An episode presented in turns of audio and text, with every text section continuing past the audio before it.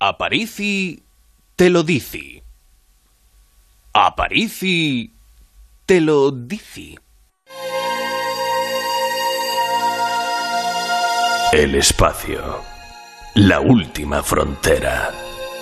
Estos son los viajes de la nave estelar más de uno, en su misión permanente por explorar nuevos y desconocidos mundos de buscar nuevas formas de vida y nuevas civilizaciones. Estamos riendo Alberto mente porque que nadie ha ido jamás. no había manera de encontrar la careta del programa.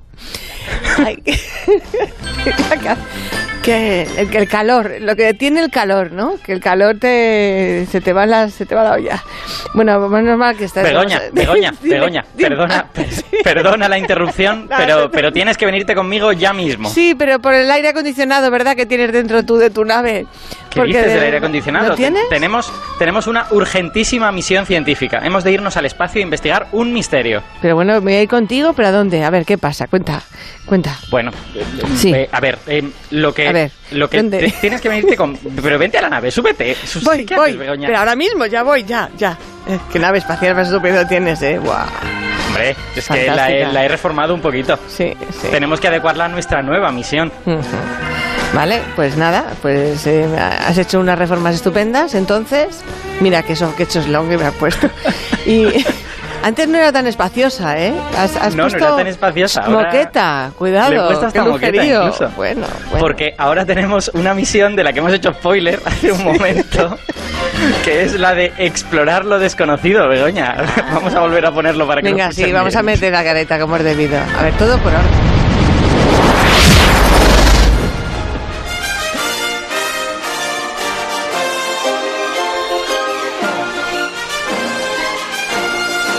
Bueno, tenemos un lío de caretas. Esto es Star Trek, ¿no? Tenemos un lío de caretas Espera. importante. Vamos por pasos. Esto es Star Trek, ¿verdad? Esto, esto es Star Trek. Nos hemos inspirado ligerísimamente en. Star Trek en, Bueno. en el programa de hoy, Sí. porque lo que vamos a hacer es irnos a explorar un objeto astronómico completamente desconocido. Y es un objeto que se ha descubierto hace apenas un mes. Y le hemos llamado los extraños círculos de radio. Extraños círculos de radio, ¿y esto qué son? Bueno, pues son, pues, pues son lo que su nombre indica. Son un- Extraños, ¿no? Círculos. Una cosa, una cosa con forma de círculo que emite Sí. ondas de radio y que no sabemos muy bien lo que es. Son, son cosas misteriosas, circulares, Alberto. Que, eh, esto sí- son los, esto, esto, esto sí que son los extraterrestres. Que no, a ver, a ver, la ve- no, probablemente no. Es Vale. decir, piensa, piensa que en el espacio hay muchas cosas que parecen círculos, ¿no? Sí. Cualquier cosa esférica vista de lejos te va a parecer un círculo. Y de hecho en la naturaleza hay muchas cosas esféricas. Bueno, piensa en la Tierra, piensa en las estrellas, hay un montón de cosas Vale. que tienen forma esférica y que tú la ves de lejos y te parece que es un círculo. Pero entonces, esto no sabéis lo que son. Bueno, ahora mismo hay muchas dudas y pocas certezas, pero para eso estamos nosotros aquí con esta nave espacial tan estupenda. Señor Vives, Señor, establezca rumbo 315-305. rumbo marcado. Adelante.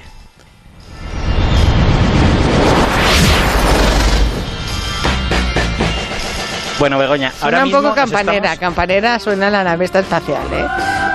Tiene un motor un Es- poco campanero. Sí.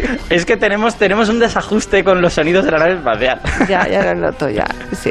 Bueno, ahora, ahora mismo nos dirigimos a la constelación de Indus. Es una constelación del, del cielo del sur que no se conoce muy bien aquí porque no la vemos desde España, eh, que es donde se han encontrado estos objetos tan misteriosos. Pero vamos a ver, Alberto, eh, yo he oído un, un ser humano a tu lado.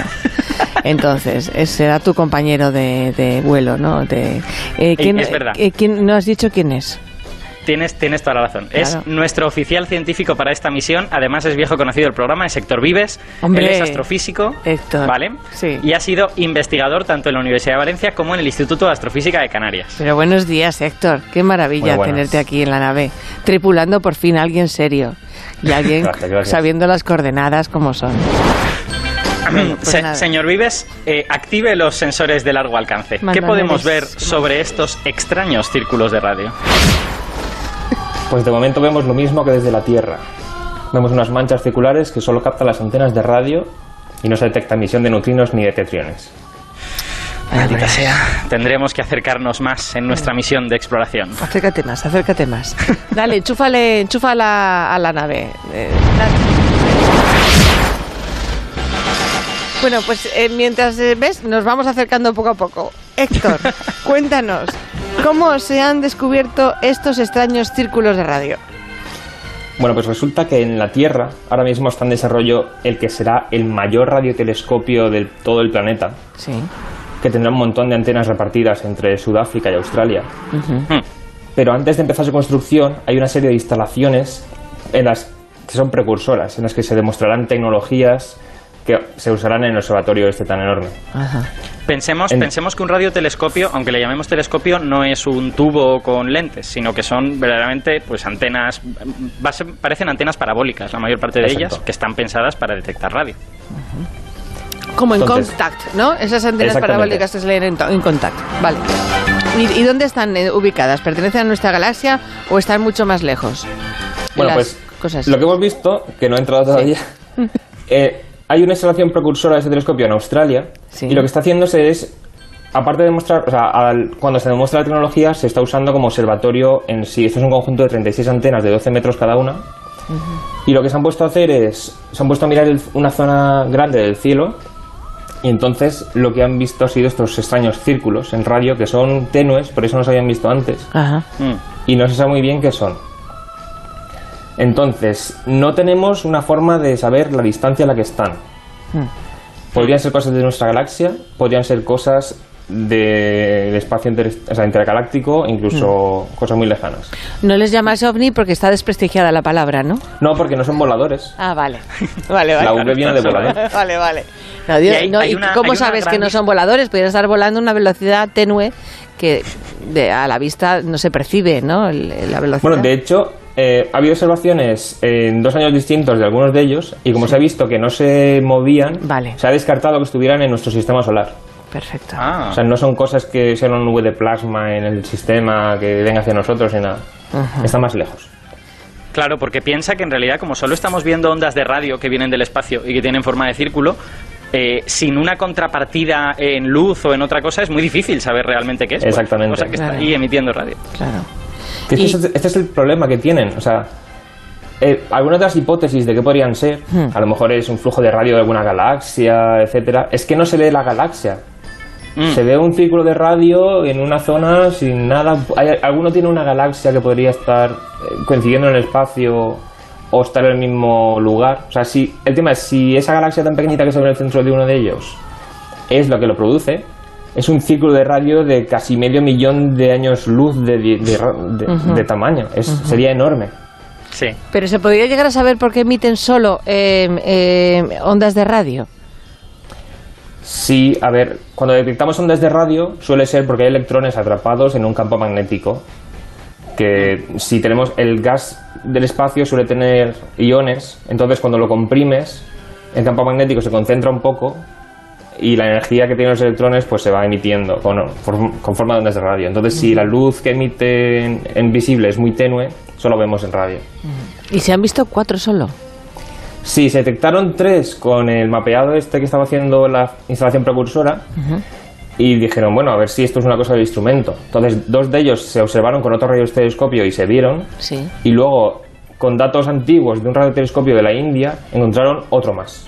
O sea Entonces que- parece que sí que son reales, que es algo que está ahí. y es una rareza, parece ser, o puede haber muchos y no los estamos viendo. Pues suponemos que si esto es común, como solo se ha visto una pequeña zona del cielo, Ajá, podría haber muchos más. claro. La, Esto es la lo que cosa, descarta. la- la cosa curiosa que tiene esto, perdona, perdona que te interrumpa, Héctor. Eh, la cosa curiosa que tiene esto es que como no sabemos la distancia a la que está, ni siquiera sabemos cómo de grandes son. Entonces, s- si estuvieran en nuestra galaxia, serían de un tamaño normal, entre comillas, pues el tamaño de alguna nebulosa o algo por el estilo. Pero el problema es que la zona esta que se ha mirado del cielo no es la zona donde más objetos hay de nuestra galaxia, es una zona de, en, en donde cosas de nuestra galaxia hay poquitas. Entonces, la sospecha es que puede estar fuera, pero si está fuera es gigante, porque está muy lejos. Entonces, ahí hay una dificultad para explicar qué puede crear un objeto tan grande, ¿no? Claro, es que una de las hipótesis, o sea, la gente cuando ve en radio una forma circular suele decir, vale, esto era una supernova que, que estalló y es el resto emitiendo algo de energía todavía. ¿Qué sucede? Que como está observándose fuera, hacia afuera del plano de la galaxia, cubre tan poco volumen de la galaxia que habiendo encontrado tres, Ujú. implicaría que hay como unos 50.000 en total en la galaxia entera.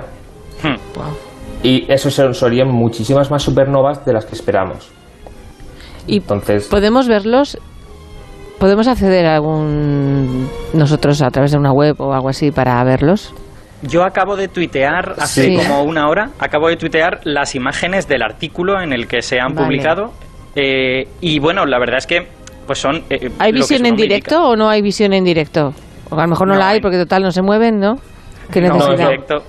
Claro, como es, esto es una imagen que se tomó. Hay, son, hay que decir que como los radiotelescopios tienen tantas antenas y tanta cantidad de datos, hay que- lleva un tiempo procesarlos. Entonces se toma la imagen y a lo mejor días o meses después ya está el resultado para ver. Vale. ¿Y qué podemos hacer para aprender más sobre ellos? Pues en principio buscar más zonas del cielo para ver si encontramos más y alguno nos da alguna pista. Porque lo que han hecho con este descubrimiento es para, no, no- para decidir que no, con- no cuadraba con ninguna de las cosas conocidas, han tomado datos de esa zona del cielo que ya estaban de otros telescopios. Sí. Datos en el visible de otro mapeado del cielo, y ahí es donde se vio que no había galaxias. Datos en infrarrojo de una misión espacial para ver si había algo que no estaba en el visible pero en infrarrojo sí. Y no parece haber nada que coincida o que sea la causa aparente. No sabemos qué lo produce.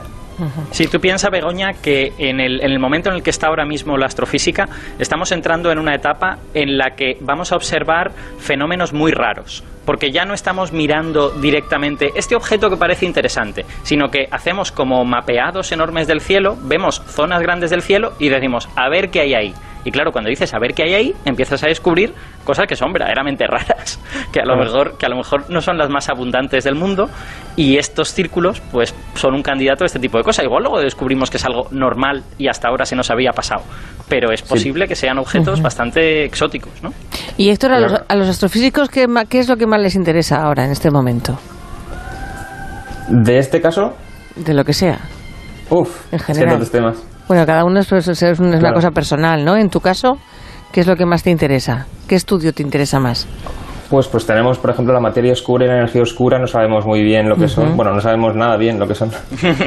Vale. Entonces, una clave de este asunto es que, por ejemplo, para la energía oscura, lo que se intenta hacer es ver la mayor cantidad de galaxias posible para ver cómo se distribuyen, porque esto ayuda también. Entonces, lo que estamos haciendo ahora en, en astrofísica es sacar un montón de instrumentos enormes, o sea, de observatorios enormes que nos permiten ver... Recabar de- datos estáis entonces como Sí. locos, ¿no? los- la mayor cantidad de datos en una sensibilidad mucho mayor que antes para llegar a ver lo que nunca nadie ha llegado a ver todavía. Vale, Como en Star yo por ejemplo, yo siempre digo, antes de morir quiero a ver si puedo catar la teletransportación. En, en- en tu caso, como astrofísico, ¿qué te gustaría vivir Vivir, antes pues, de, terminar con esta vida? que se encuentre vida extraterrestre en otros planetas. Eso, Ah, eso es lo que más te fascina. sí, claro. eso es de, la- de los temas que más me llaman la atención. Hombre, Y- yo creo ese sería un descubrimiento, vamos, quizás sería el descubrimiento más importante de la historia de la ciencia, ¿eh? Me parecería brutal. Ajá. El más fascinante que me parece de todos. Ujú. ¿Y, y crees que para cuándo más o menos se podrá llevar, eh, llegar a descubrir algo de esto? Porque está, Pues está ahora- seguro, ¿no? Digo Como yo. estamos recabando tantos datos, es posible que esté al alcance ya de décadas. Tanto lo del Sí. descubrimiento de vida como el de la, la energía y materia oscura. O sea, ahora estamos construyendo esos instrumentos y a punto de desconstruirlos para recabar los datos que en principio lo resolverían. Dime, Yo te diría, Begoña, que en 20 años estaremos teniendo los primeros indicios, pero esos indicios serán difíciles de eh, comprobar y se tardará pues a lo mejor 10 años más o 20 años más en estar seguros. Yo, yo diría que para mediados de este siglo podemos, podemos empezar a estar eh, medio seguros de que estamos viendo vida extraterrestre. Yo creo que sí. Qué De chulada. todas formas, Sí. al mismo tiempo que da- estamos buscando cosas que nos interesa averiguar, al estar recibiendo datos de tantas tantos longitudes de onda y regiones que no hemos explorado antes, habrá sorpresas como la de los círculos radio- extraños de radio. Detectaremos más cosas que no hemos visto nunca porque no habíamos mirado, simplemente. Pues Héctor Vives, un placer, ¿eh? Y, Igualmente. y, y súper divertido lo que haces. Muy interesante. A ver, Alberto, a ver esa nave si la pones en orden, ¿eh? Ya, y, y el próximo día, el próximo martes, despegamos ya con con conciencia de lo que estamos haciendo. Exacto, y llamamos a la careta Yo es como que hay creo que tener copiloto, tener de copiloto a Héctor está muy bien, pero otro día lo traes nada más que de invitado, porque el copiloto es un desastre. Como copiloto ha sido un desastre. Héctor, un beso grande. A vosotros. Alberto, otro beso para ti. Hasta el Venga, chao, hasta la semana que Hasta viene. luego. Nosotros nos vamos ya, nos acercamos a las doce y media, peligrosamente en segundos. Mañana volvemos a las siete, a las seis en Canarias. Que pasen un gran día.